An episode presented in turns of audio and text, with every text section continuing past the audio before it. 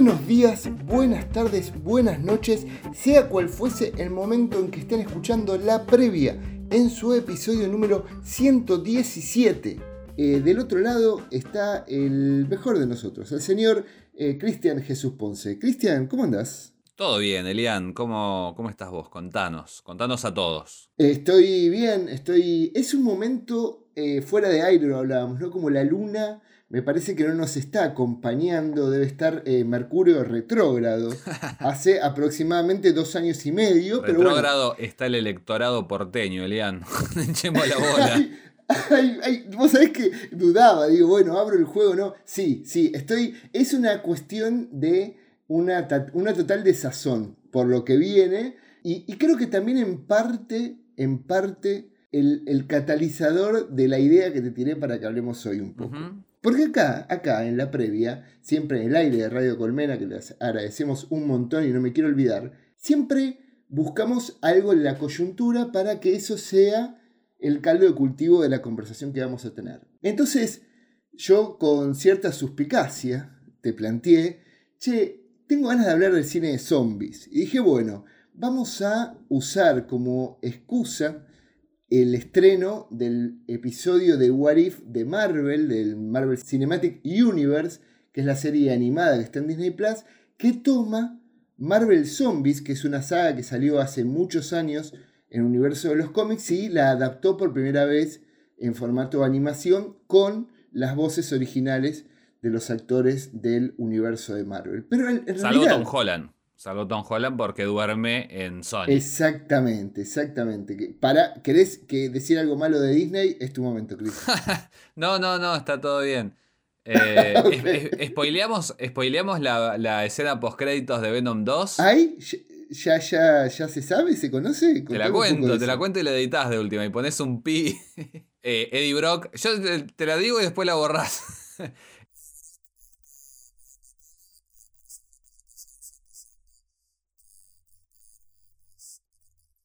Ah, tomémoslo con pinzas. Sí, acá voy a poner, lo voy a poner, pero le voy a poner un efecto para romperlo y que no se entienda bien lo que está pasando. Pero bueno, en realidad parte de, pensar el cine de zombies fue las consecuencias de lo que puede hacer eh, el electorado de Capital Federal con sus decisiones, ¿no? Digo, sentía un poco que era como una suerte de, de grupo gigantesco que va con ansias de destrucción sin pensar en masa siguiendo a alguien que, grita y mm. avanza, y avanza puteando.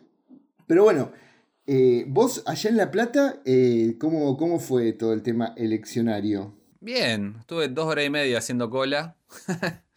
pero, pero, pero todo bien. La gente muy nerviosa. Hubo un momento muy lindo que eh, tenía una pareja parada atrás mío y pasaron 10 minutos y les agarró ansiedad y se fueron. Y cuando se estaban yendo, la mujer dice: eh, Ya está, volvamos otro día. La señora no, entendía cómo funcionaban las elecciones, claramente. Pero bueno, así, qué sé yo, tranquilo. Me había, dejado el celular en casa, fue toda una mierda. bueno, en Mercurio retrógrado eh, en, en, toda su completitud. Pero bueno, me parecía bueno encarar un poco la discusión sobre el tema de los zombies y para quienes estén escuchando, eh, poder encararlo de dos maneras. Una, poder em, darles algunas películas como un listadito mientras vayamos charlando, de manera que ustedes escuchen esta vez el podcast con papel y lápiz o alguna aplicación en el celular en el que puedan ir anotando cosas, porque vamos a intentar engalanar la charla con algunos ejemplos. Pero también me gustaría discutir con vos, Chris, que aparte sos una persona con muchas ideas y muchos conceptos en la cabeza, ciertos lugares comunes que se discuten, ¿viste? Del cine de zombies. Que, es un, subgénero, es uno de los pocos subgéneros propios nacidos del celuloide, del cine, ¿no, Chris? Sí, en, realidad, bueno, lo que nosotros llamamos zombie hoy tiene más que ver con, con los muertos vivientes que con los zombies originales. Esta es la aclaración que se hace siempre que eh, en, en Yo con Zombie o en Zombie Blanco, la, de Bela Lugosi, tenemos la, encarnación haitiana de, los zombies, que era gente que quizás incluso ni siquiera estaban muertos, sino que estaban como, como sonámbulos, como hipnotizados, para trabajar en campos y, cobrar venganzas, ese tipo de cosas.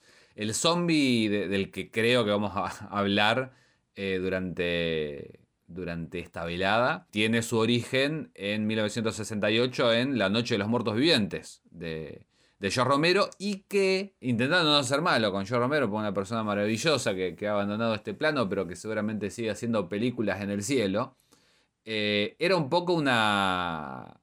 un plagio, digamos. Iba de 0 a 100, ¿viste? Era un, plagio de Soy leyenda, eh, la novela de Richard Madson, en la que los personajes no eran zombies, eh, eran quizás muertos vivientes, si se quiere, eran Nosferatus porque eran vampiros. Entonces, lo que hace George Romero es tomar algunos elementos de Soy Leyenda, darles una vuelta de tuerca y, crear estos monstruos modernos que, bueno, son como una, mezcla de varias, varias cosas. Quizás el, el, primer, lo que sí podemos decir, el primer monstruo posmoderno. Porque abreva, como, como hay una palabra que no sé qué quiere decir, pero la decís vos y entonces la quería usar yo también. Abreva de. me dirás después si la estoy usando bien eh, de varios monstruos, como, como vemos. Los vampiros de, de Matheson, los zombies haitianos, alguna que otra eh, cuestión medio, medio fantasmal, pero de ahí para acá se han mantenido varios, varios de los elementos y ha habido una evolución, me parece, en tanto a lo técnico, más que nada que lo narrativo ha acompañado, porque justamente gracias a, los avances tecnológicos, el, el zombie ha pasado de ser un, un hombre verde a animatrónicos, eh, criaturas eh, generadas por computadora que tienen que ver más con, nada, con un muerto real, desarmándose con las costillas al aire y, todo eso. Bueno, primero te voy a decir que no, abrevar es, como terminar, vos lo usaste al revés absolutamente a lo contrario. Vos fuiste al origen. O sea, abrevé mal. Claro, abrevaste en un concepto errado, sería la manera de, de, decirlo con propiedad. No, a ver, quiero, quiero meter ahí un par de, datitos que me parecen interesantes teniendo en cuenta lo que vos decís. Primero, claro, es cierto, White Zombie, que es una película de 1932 con Bela Lugosi, que de cierta manera en realidad es una adaptación de un libro. había una lucha en ese momento, pero estamos hablando del 32 cuando el copyright eh, no, no, no, existía como concepto, así que quedó medio, como medio escondido. La otra gran eh, película, como vos dijiste, es I Work with a Zombie, de Jack Torneur, exactamente. Pero es muy, muy revelador lo que es, hablas de Soy Leyenda, porque vos sabés que Soy Leyenda tuvo algunas adaptaciones cinematográficas y una fue The Last Man on Earth, de 1964. Exactamente, que son cuatro años antes de que George Romero estrene su película.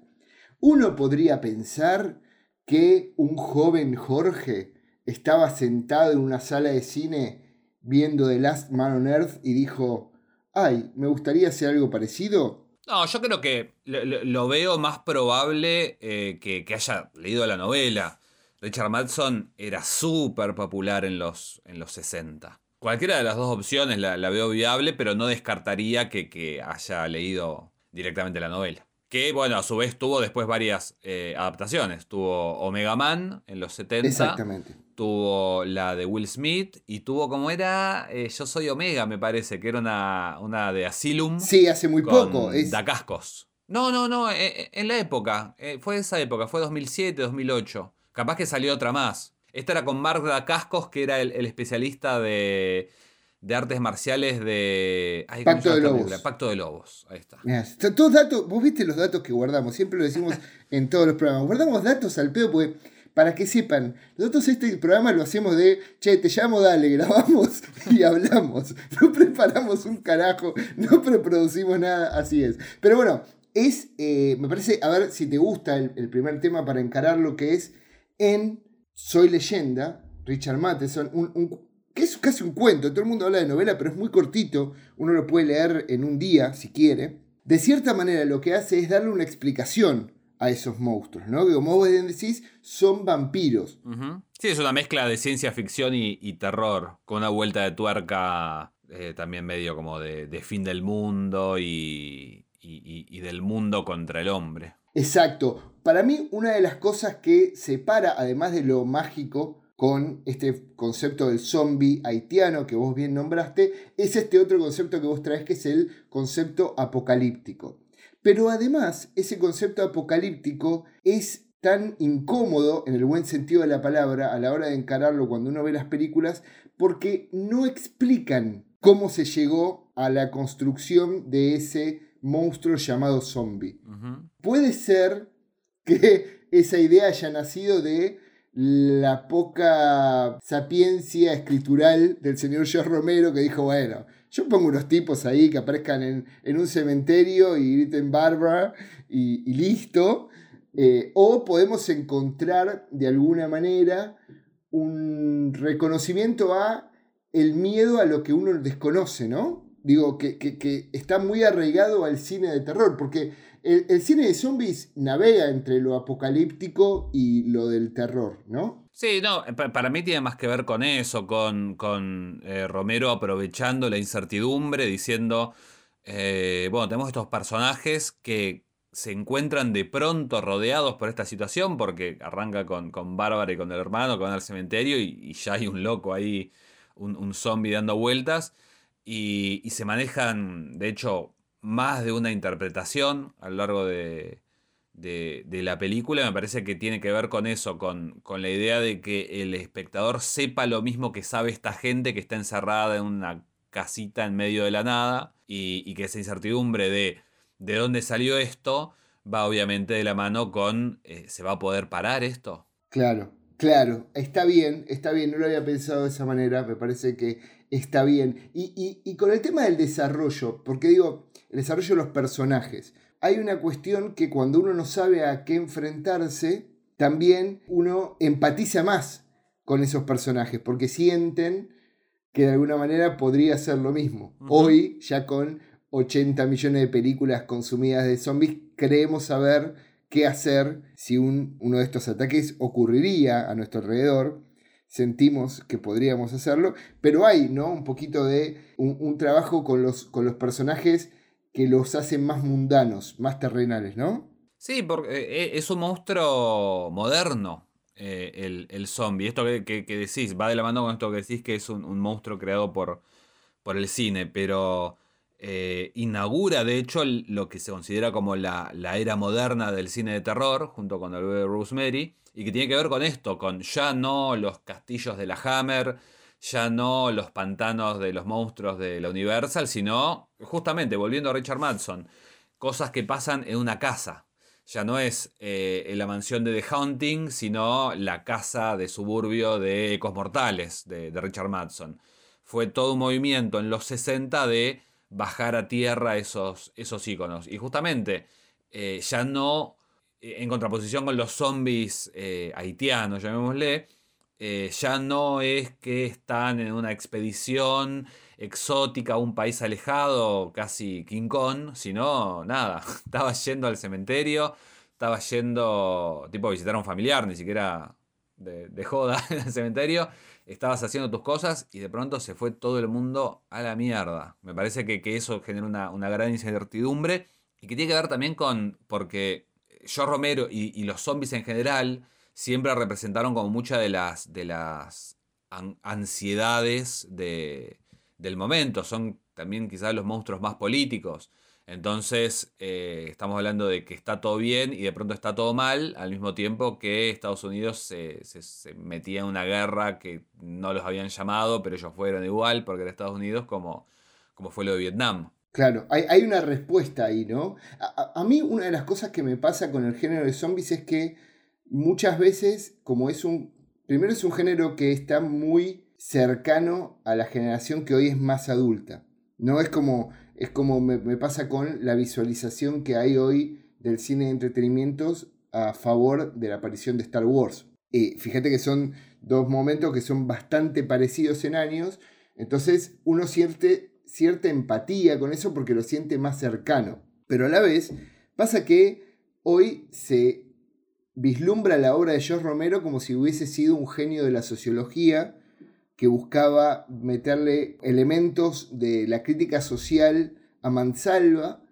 Y muchas cosas también me parece que iban de la mano con los elementos que tenía a mano, valga la redundancia, porque es una película que estaba hecha en 16 milímetros, recuerden si escucharon el programa pasado, era como el formato, entre comillas, entre hogareño y profesional de ese momento, era mucho más barato que 35 milímetros, que era lo que se usaba para las películas grandes de estudio. Y salió, creo que no, llegó a, valer 150 mil dólares la película en producción. O sea que estamos hablando de una película de muy bajo presupuesto. Muchas veces siento como que hay una cierta, como, que se le, se, le da mucha entidad a esa búsqueda de, de, crítica social al género de zombies a partir de lo que habla George Romero. Y cuando vos ves lo que él hizo continuando sus películas de zombies ya más grande, terminan siendo como una parodia de eso mismo. ¿Vos sentís lo mismo? ¿Qué sé yo? Yo no, no estoy tan seguro de que él haya.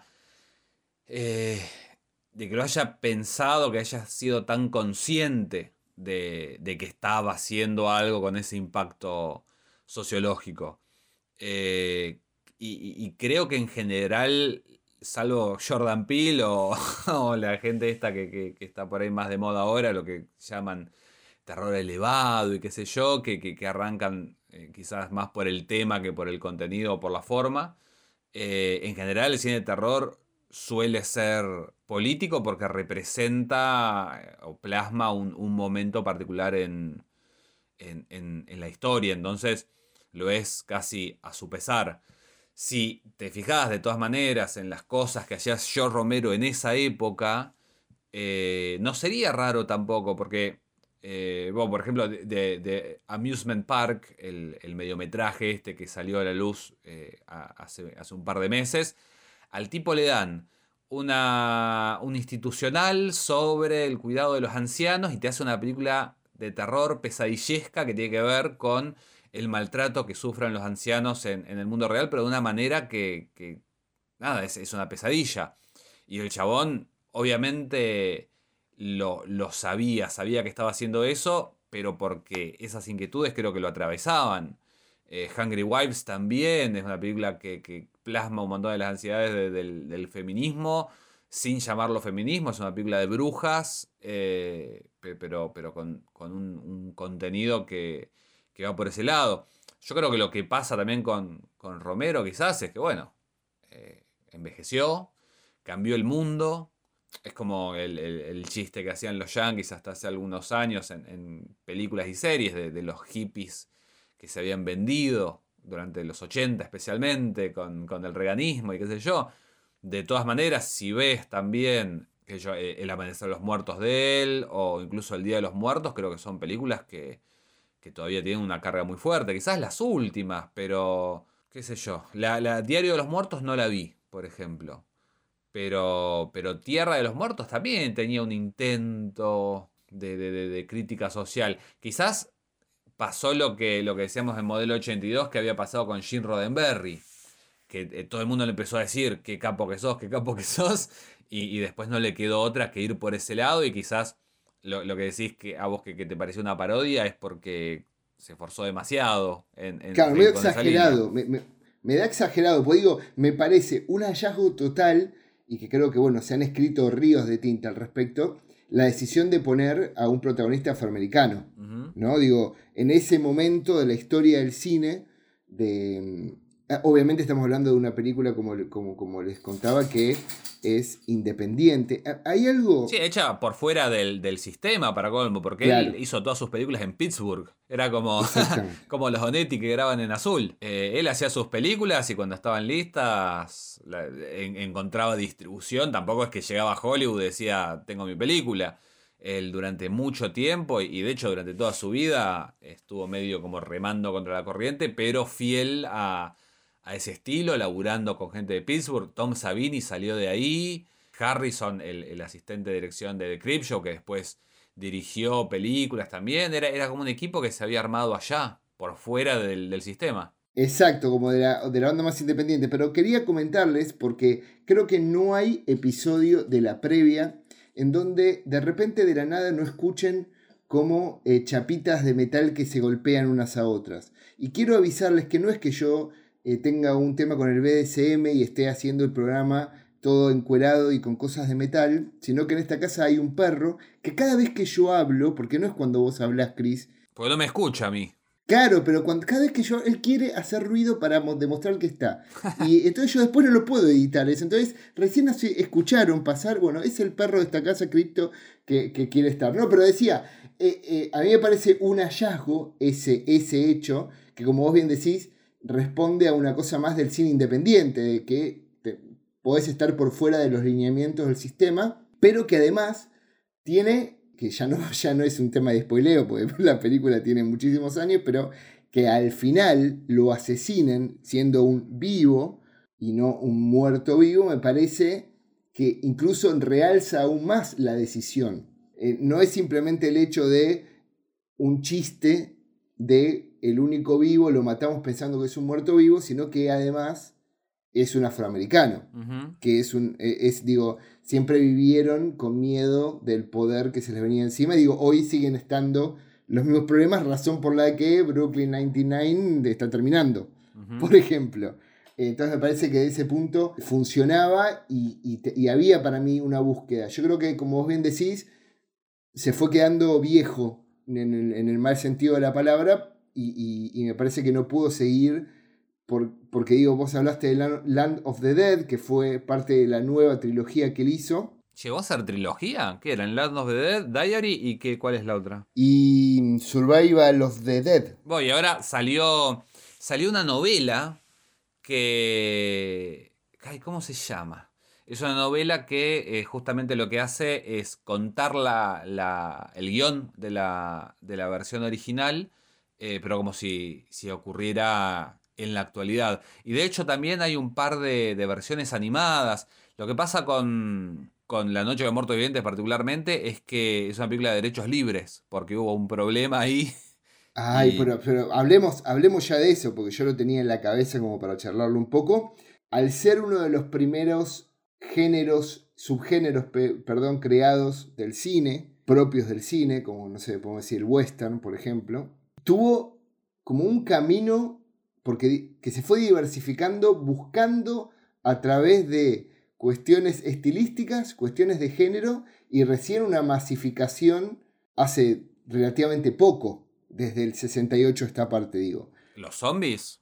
No, ha, habido como, como picos, me parece, en los 80 también, cuando salieron las películas de Dan O'Bannon. Bueno, ahí vamos, ahí vamos, ahí vamos. Dan O'Bannon, una persona que es un nombre que debería tener más relevancia en el cine de entretenimiento, pues digo, es una persona que ha revolucionado el cine comercial con su nombre impregnado en varios productos que la gente por no tiene idea, como es el caso de Alien, por ejemplo, que hace para mí una de las mejores fotografías del cine VHS de los 80, que es El regreso de los muertos vivientes, que, como vos bien decís, respondía a que George Romero, cuando estrenó la película, que fue La Noche de los Muertos Vivos o de los Muertos Vivientes, no registró el nombre y por lo tanto el Of the Living Dead se podía usar para lo que quisiera. Entonces, después siguió Down of the Dead. claro, por eso es como que en realidad eh, yo no sé si George Romero no lo podía usar ya en los 70 o si decidió que no, porque eh, Down of the Dead es mucho anterior a, la de O'Bannon, al regreso. Claro, es que decidió no hacerlo porque iba a perder, iba a perder. Claro. Ese, ese era el tema. O sea, lo que terminó haciendo es registrando el Of the Dead como para poder usarlo como, como quisiera. Pero bueno, como vos bien decís, en el 85 nace esta película que es muy importante, El regreso de los muertos vivos, muy importante para el cine de zombies porque desarrolla muchos conceptos que luego serían los que uno reconoce fácilmente a, estos, a estos zombies. Porque digo, uno sabía desde el principio que eran personas que eran humanos, que habían muerto y vuelto a la vida. Las razones de, ello no se conocían hasta que empezamos a parodiar eso. Claro. Como es el caso de esta película que habla de desechos tóxicos que caen en un, en un cementerio donde, eh, a diferencia de las anteriores películas de zombies, vamos a decir, serias, porque después me gustaría abrir un, poco ese, esa discusión,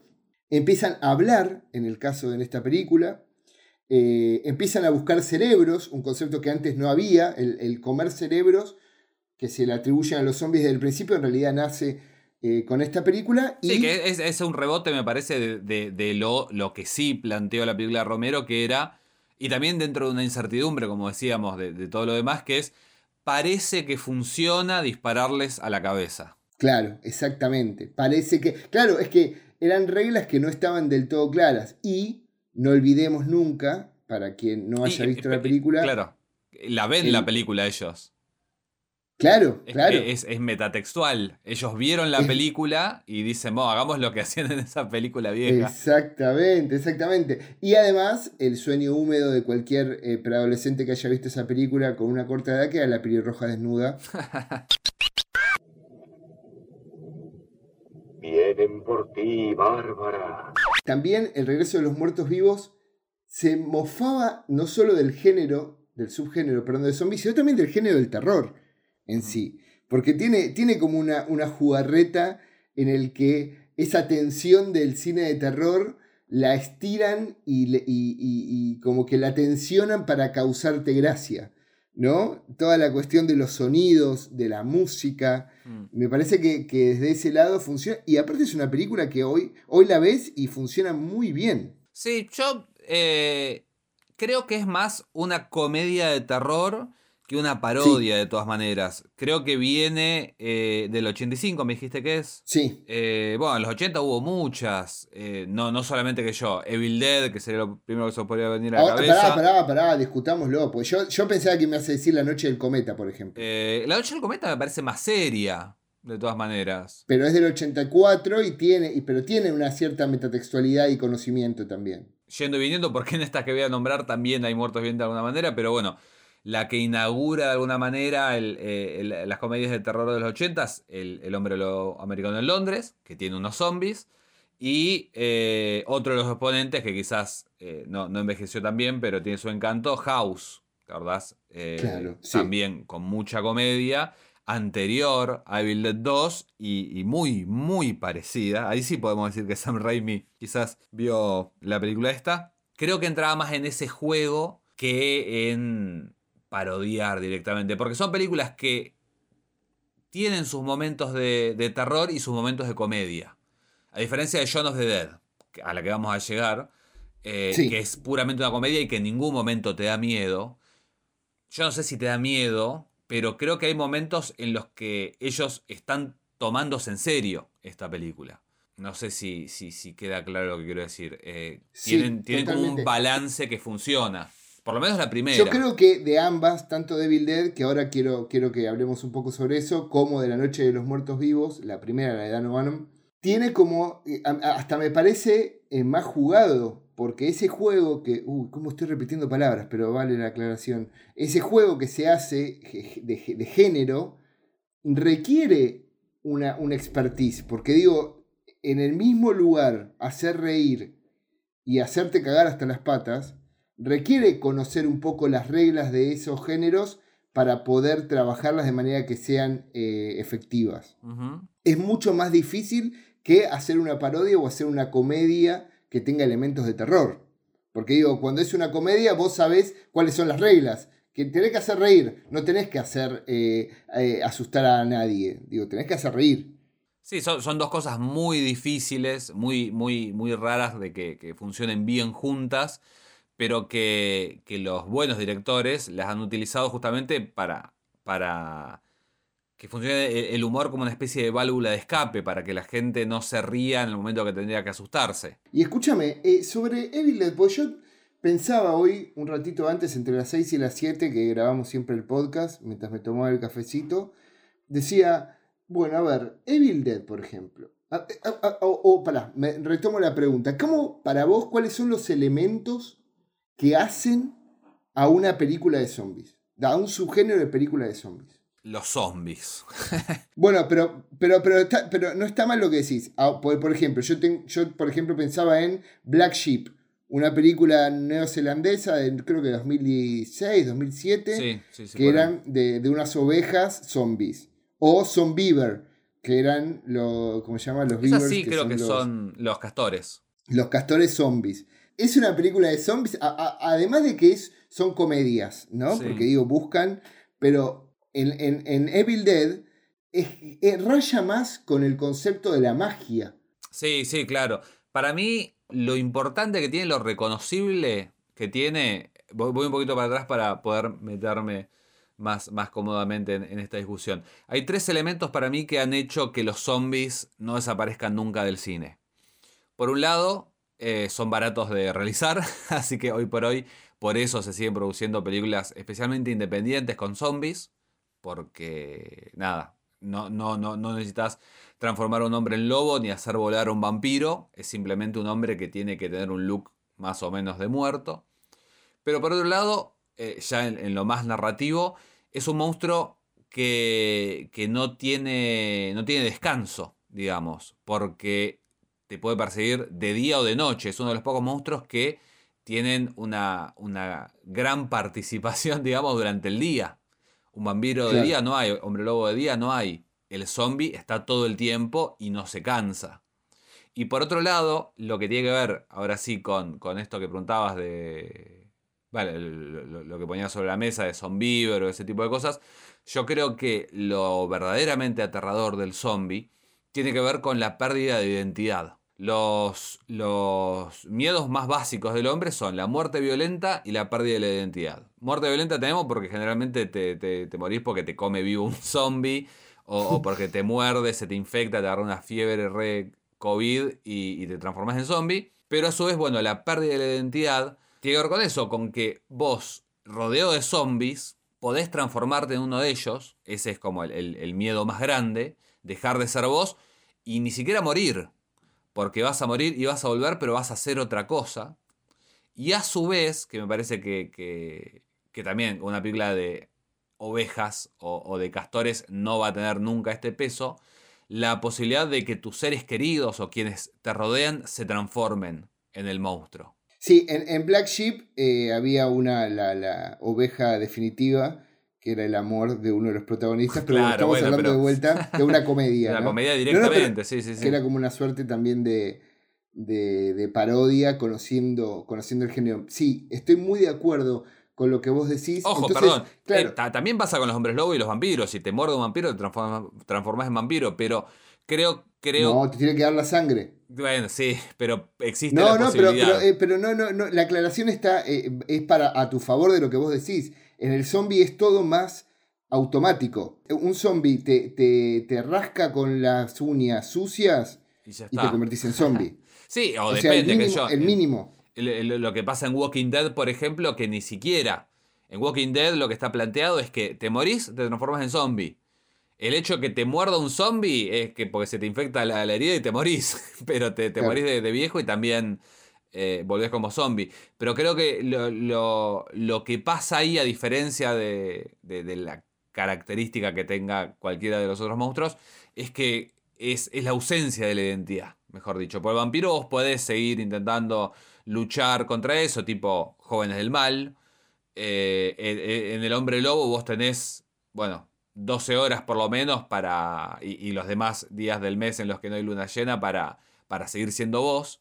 Pero el zombie, estás pero no estás. Sos una cáscara vacía, babeante, que arrastra los pies y que quiere eh, comer cerebros o, carne humana o lo que sea. Y que a diferencia de otros géneros, por ejemplo, yo pensaba películas que a mí me gustan muchísimo, que me parece que va a ser un tema que en otro momento hablaremos también en el podcast, como ese Body Snatcher, que no es una película de zombies, tiene muchos elementos, pero es una película de ciencia ficción y en esa película, que es una película que, tuvo cuatro iteraciones en cine, es una, unas, es como unas cosas que vienen del espacio que copian al ser humano y lo hacen perder la identidad, pero con un plan. O sea, ahí hay alguien o algo que está buscando. El caso de los zombies es que son irracionales y absolutamente volátiles. Por eso el chiste de las elecciones que, que pasaron de las pasos, porque es irracional, es como hacemos algo sin, sin, pensar. Pero está bueno eso que, que, contás porque ahí no nos tenemos que detener en el origen, ¿no? Digo, hoy las películas de zombies que tenían esta idea haitiana de la magia y el control, son tan de zombies como las películas de George Romero. Entonces, en ese menjunje, la película de Sam Raimi, Evil Dead, sería también una película de zombies. Yo para mí son más posesiones las de los, los Deadites de, de Evil Dead. Porque vemos que están estas fuerzas eh, dando vuelta por el bosque y generalmente se apoderan, ya sea por una violación eh, vegetal o, directamente eh, el punto de vista de una cámara que se estrella contra, contra el rostro de, de Ash. es una fuerza exterior que entra en el cuerpo. Creo que vamos por ese lado. Pablo, grábalo todo. Por tu puta madre. Cambiando un poco, porque ya te digo, llevamos como media hora. Eh, no, no, yo no puedo creer. Eh, pero bueno, hubo. Quiero traer algunas cositas porque me parece que está bueno que lo hablemos. Ed Wood, uno de los peores directores de la historia del cine, según alguien que escribió la historia del cine, hay que ver quién es esa persona. Hizo una de las. ¿Sabes que creo que fue Joe Dante el que. Pero muy chico, escribiendo en la Famous Monsters of Finland hizo eh, una nota que llamaba El infierno de Dante, eh, que en realidad era una carta que la publicaron, y ahí ponía a Plan 9 del Espacio Sideral como la peor película. Que tiene, que tiene zombies, al igual que Orgy of the Dead, que es también otra película de Ed que vi porque estoy mal de la cabeza hace menos de un mes, que es un, un embole total de mujeres desnudas bailando, porque sí, es como un pin-up tremendo. Eh, Ed Wood fue una, una de esas personas que justo en el medio donde se estaba desarrollando el nuevo cine de zombies con George Romero, hizo estos intentos, al igual que Jeff Franco y algunos eh, directores españoles, que capaz estaban más agarrados con la idea de los templarios, viste, los templarios zombies y todo eso, también había, pero... El terror ciego. Eh, claro, exactamente, es muy interesante lo que pasó con Down of the Dead. Dawn of the Dead, que es la segunda película de la primera trilogía de George Romero, que tuvo una remake en el 2004, que hablamos eh, en uno de estos de los programas de, la previa como recomendación, dirigida por Zack Snyder, pero que en muchos lugares del mundo se la denominó zombie, porque, no, no, eh, para hacerlo bien, bien claro, y los italianos que se especializaban en agarrar las películas de, Estados Unidos y hacer sus propias versiones, hicieron toda una suerte de eh, mitología de zombie, como Zombie 2, Zombie 3, eh, como Lucio Fulci, por ejemplo, para el mercado de, Europa y terminaron siendo como una suerte de secuelas non sanctas.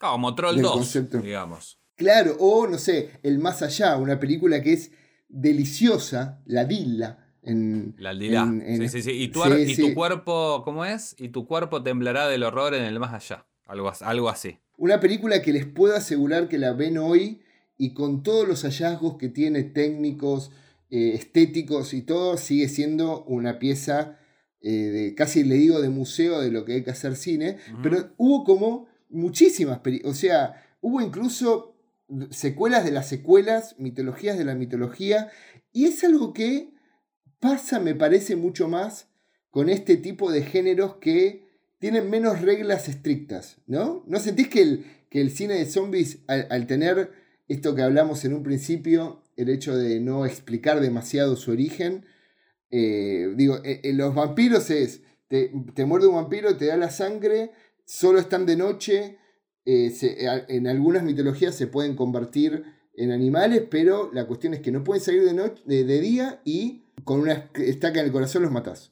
En cambio, los zombies, tenés zombies de todo tipo. Digo, tenemos, a ver, se han hecho comedias románticas como Warm Bodies con zombies. Se han hecho, eh, como yo decía, Black Sheep. Bueno, Abraham Lincoln contra los zombies.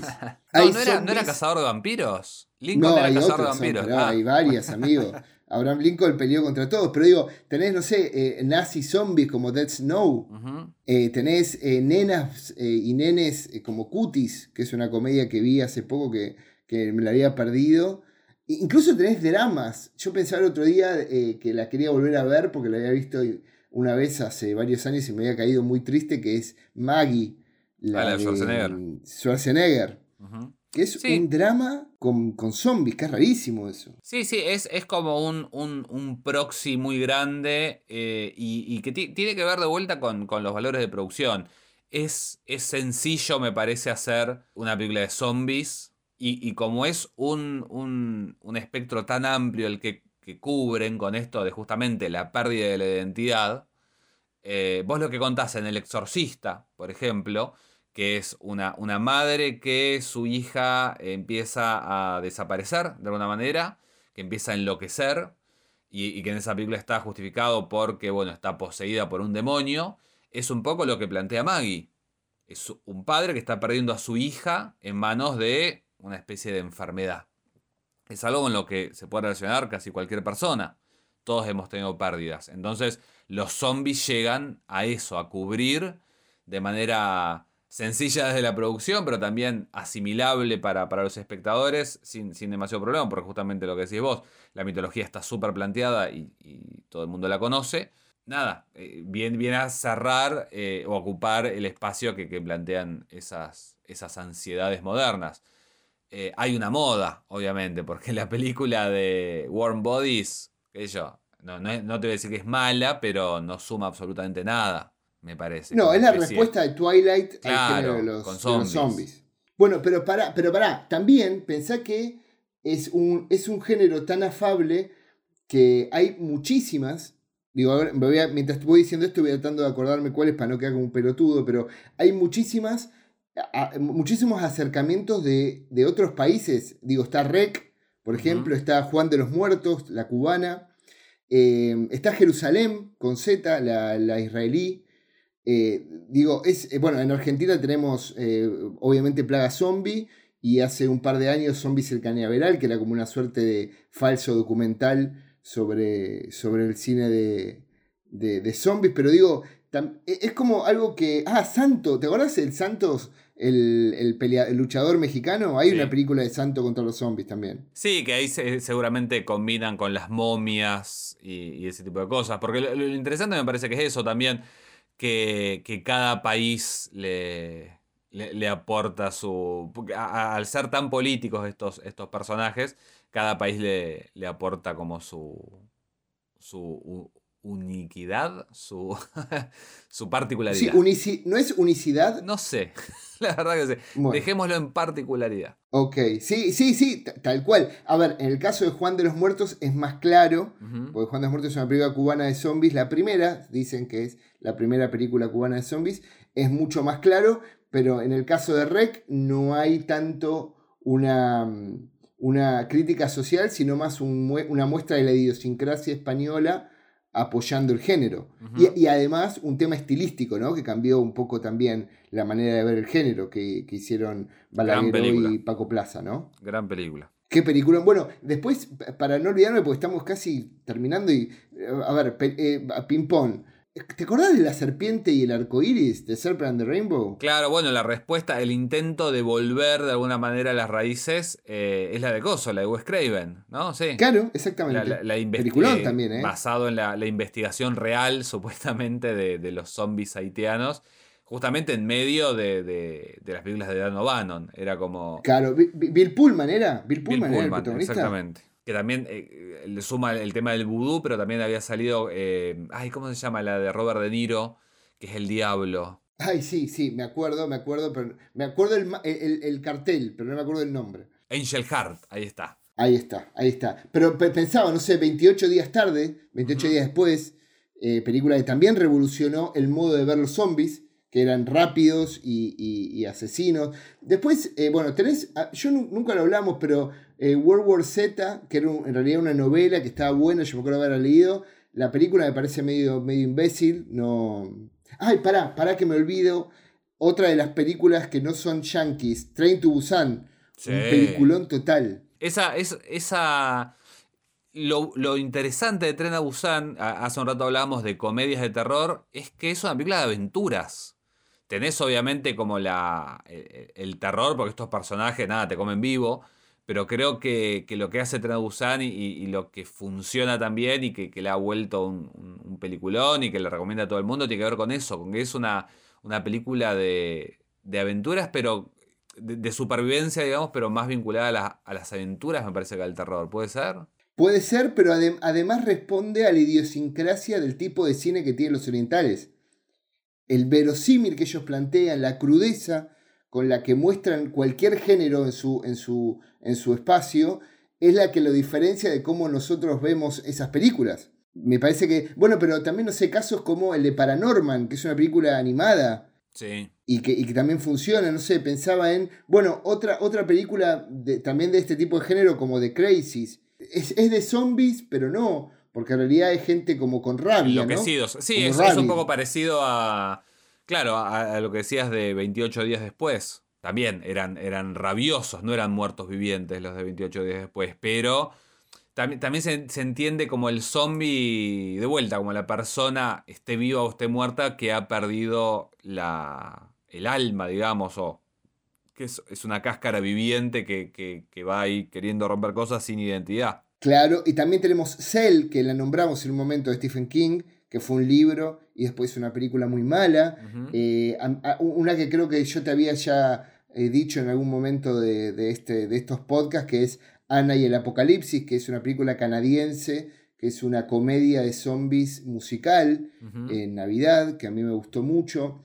Eh, Overlord, que es una película... Over- ¿Vos conocés la historia de Overlord, Chris? No, la, ta- tampoco la vi. La, la tengo medio vista ahí. Sé que, sé que en algún momento la voy a ver, pero contame, a ver. Porque Overlord es una película que se desarrolla durante la época del nazismo y cuenta de un grupo de gente que va a atacar un lugar donde hay unos nazis y descubren que había como un líquido que cuando tocaba a los seres humanos los convertía en zombies. Hasta acá era como muy regular, muy normal.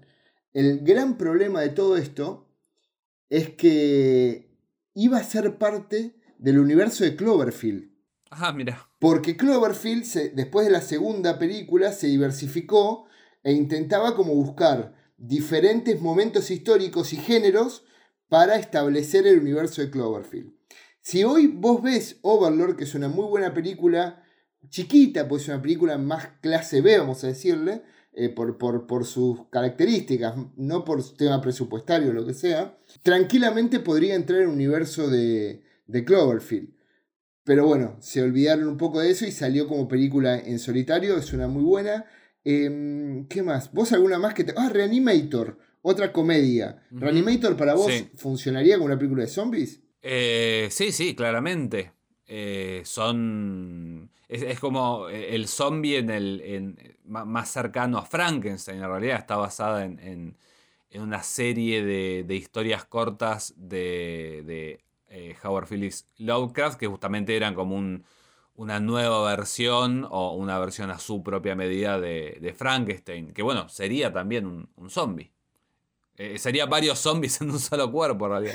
claro, es verdad, es cierto, es cierto. Bueno, algo, algo más que te haya quedado del tema que iba a ser como una charla, bueno, vamos a ver cómo la llevamos y terminamos ya pasándonos del tiempo y, y con mil cosas afuera, pero algo que te haya quedado colgado del tema zombies, Chris. No, bueno, nombramos muy por arriba The Walking Dead, pero hubo varias, varias series eh, y miniseries que fueron más o menos interesantes. Ahora no me puedo acordar el nombre de una miniserie inglesa que, que aprovechaba, bueno, justamente esto de, de la identidad, el, el ostracismo, y era, ay, no me acuerdo el nombre, eran zombies después de un, de un post-apocalipsis que ya había quedado como controlado, zombies que eh, eh, se reintegraban en la, en la vida diaria y podían como volver de ese estado a partir de medicaciones y era un poco como si fuera, eh, no sé, minorías, incluso... Ah, ¿Era la que había un protagonista pelirrojo? Sí,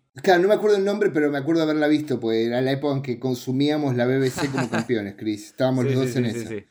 Eh, hay, de todo, no- no- nos quedó por ahí un poco eso fuera. La tele, creo que en la mayoría de los casos tiene que ver con, con moda y con barato. Eh, también muchos cómics. Bueno, hay Zombie, otra, otra serie, pero que fue un cómic originalmente. Eh, hay de todo y creo que va a seguir habiendo de todo por un tiempito más. Viste que en el mainstream como que, que está más marcado, que yo ahora están eh, de moda los, los, espíritus, los demonios, que yo, pero en el independiente sigue habiendo zombies porque son baratos. Está la película esta eh, que tiene un solo zombie, no sé si la viste, la de la chica que está con, con su periodo menstrual y el zombie la sigue porque siente el, el, el olor. Suena como una comedia de troma, pero es, es, una, es una película eh, seria, pero es una mina que va corriendo, va, no, va, va, escapando y tiene este zombie que va despacio y que la va siguiendo y que ella se le escapa, le, le saca ventaja, pero el chabón siempre llega. Y, y, es la película más barata del mundo, pero, pero funciona, estuvo en todos lados, festivales. Se parece, película... se parece a esa película que se puso de moda hace un par de años que si cogías te, lo, te la contagiaban, ¿te acordás? It Follows. Claro, tiene la misma idea, uh -huh. como algo que te, te persigue lento y te va, te va a agarrar. Sí, sí, sí, sí, puede ser. Está bien, eh, algo, algo, un datazo, eh, tiro otro datazo porque el, vos sabés que a mí el género de zombies me interpela. The Walking Dead fue una película más o menos an antes de la, de la época del 68, de la época de George Romero, que fue la primera película en donde el zombie era el protagonista y era bueno. Mira. Nada, la, sí, la tiro porque me parece que es un dato, es un dato que sirve. Eh, yo tengo una recomendada que me tocaba a mí. A ver, contame. Que, que, no, que, que, es una película que ambos vimos y que es una película que hoy eh, se puede conseguir de manera legal participando de las actividades de esta gente que es la película Finde, es una película argentina, eh, escrita eh, por Malena Pichot y Julián Lucero, con eh, Paula Ginsberg y Leo Sbaraglia. Es una película mega independiente, son cuatro protagonistas. Male Pichot y Julián Lucero son una pareja de muchos años que deciden en un fin de semana alquilar una casa de campo para salir un poco de su monoambiente en Palermo que, que, los está volviendo locos con todo el tema de la pandemia. El, el, home office no está siendo muy saludable para la pareja. Y descubren esta, esta Paula y Leo Baraglia que son una pareja incomodísima. Es muy incómodo el, el, vivir con ellos porque es un Airbnb que cuando van le dicen, uy, pero nosotros podemos quedarnos, los dueños de la casa, y hacerles de comer, lavar las cosas, qué sé yo, deciden que sí. Y cuando todo se empieza a descubrir empecé a ver que hay algo más oscuro detrás. Una película que podría ser entre una comedia negra y algunas cosas de thriller. Porque no, no, no. ¿Vos dirías que es una película que tiene cosas de terror, Chris? Eh. Sí, tiene elementos. Pasa que, bueno, eh, entramos como, como en definiciones medio, medio extrañas. Eso es una comedia de terror, si se quiere, pero es, es más que nada una comedia con un trabajo de guion, de, de, de, de, diálogos, vamos a decir, porque por el guion no es demasiado complejo, pero el, ritmo y la cadencia de los diálogos... No, no, se, apoya, se apoya en, en, en lugares súper comunes, pero, pero aprovecha a eso, a, a, a, contar como una, una opción. Hay, hay una película que se estrenó el año pasado, a fines del año pasado, creo que vos la viste, que era una eh, película de invasiones extraterrestres, de una especie de aguavivas que caían del, del cielo sí. eh, y que atacaban a una pareja de millennials. Y esto es un poco similar, eh, porque también es, es, una película, como decís vos, de, de thriller eh, incómodo, de gente extraña que te quiere cagar la vida, pero desde el punto de vista de, de, de gente de nuestra generación. Eh, a mí me gustó muchísimo, me pareció muy graciosa, Finde. Sí, muy graciosa. Como les decía, si siguen a Male Pichot en Instagram o Cro Cro, que Julián Lucero, por ejemplo, creo que el fin de semana que viene iban a hacer eh, un doblete con, también con un happening que ellos tienen, pasando la película del happening. Así que se puede encontrar, se puede ver. Eh, Finde, una película argentina, media independiente, muy divertida y que, y que desde acá recomendamos. Eh, ¿Algo más, Chris? ¿Y dónde te podemos encontrar en estos días que vienen del Mercurio retrógrado? Eh, no, yo con el tema zombies por ahora eh, finalizado. Me pueden encontrar en redes sociales si les interesa, pero más que nada recomiendo, si quieren seguir escuchándome, Aguante Molder, un, un podcast dedicado a la mejor serie que se ha producido jamás, que no hace falta aclarar cuál es. Aguante Molder. Eh, y si no, pueden encontrar también la frecuencia Kirlian, que es, una serie animada de, terror, que no tiene zombies, creo, o sí, lo dejaremos en suspenso. Eh, tiene cinco capítulos en Netflix, hay tres más en YouTube y pronto vamos a tener una nueva casa para eh, el inminente final de temporada. Me gusta Jorge Suspenso metiendo ahí la datita. Muy bien, muy bien. Ahí me encuentra como Aguilar.elian en Instagram, Elian Aguilar en YouTube con el canal de cultura Geek and Pop, elian.neftis.tv, la página web. Muchas gracias como siempre a la gente de Radio Colmena que nos dan su espacio en Spotify donde lo están escuchando ahora y hace unos reels muy bonitos. Muchísimas gracias Cristian Jesús Ponce eh, por, por el tiempo y por compartir esta charla. Y para quienes estén escuchando del otro lado, nos vemos la semana que viene. Chau, chau, chau, chau, chau.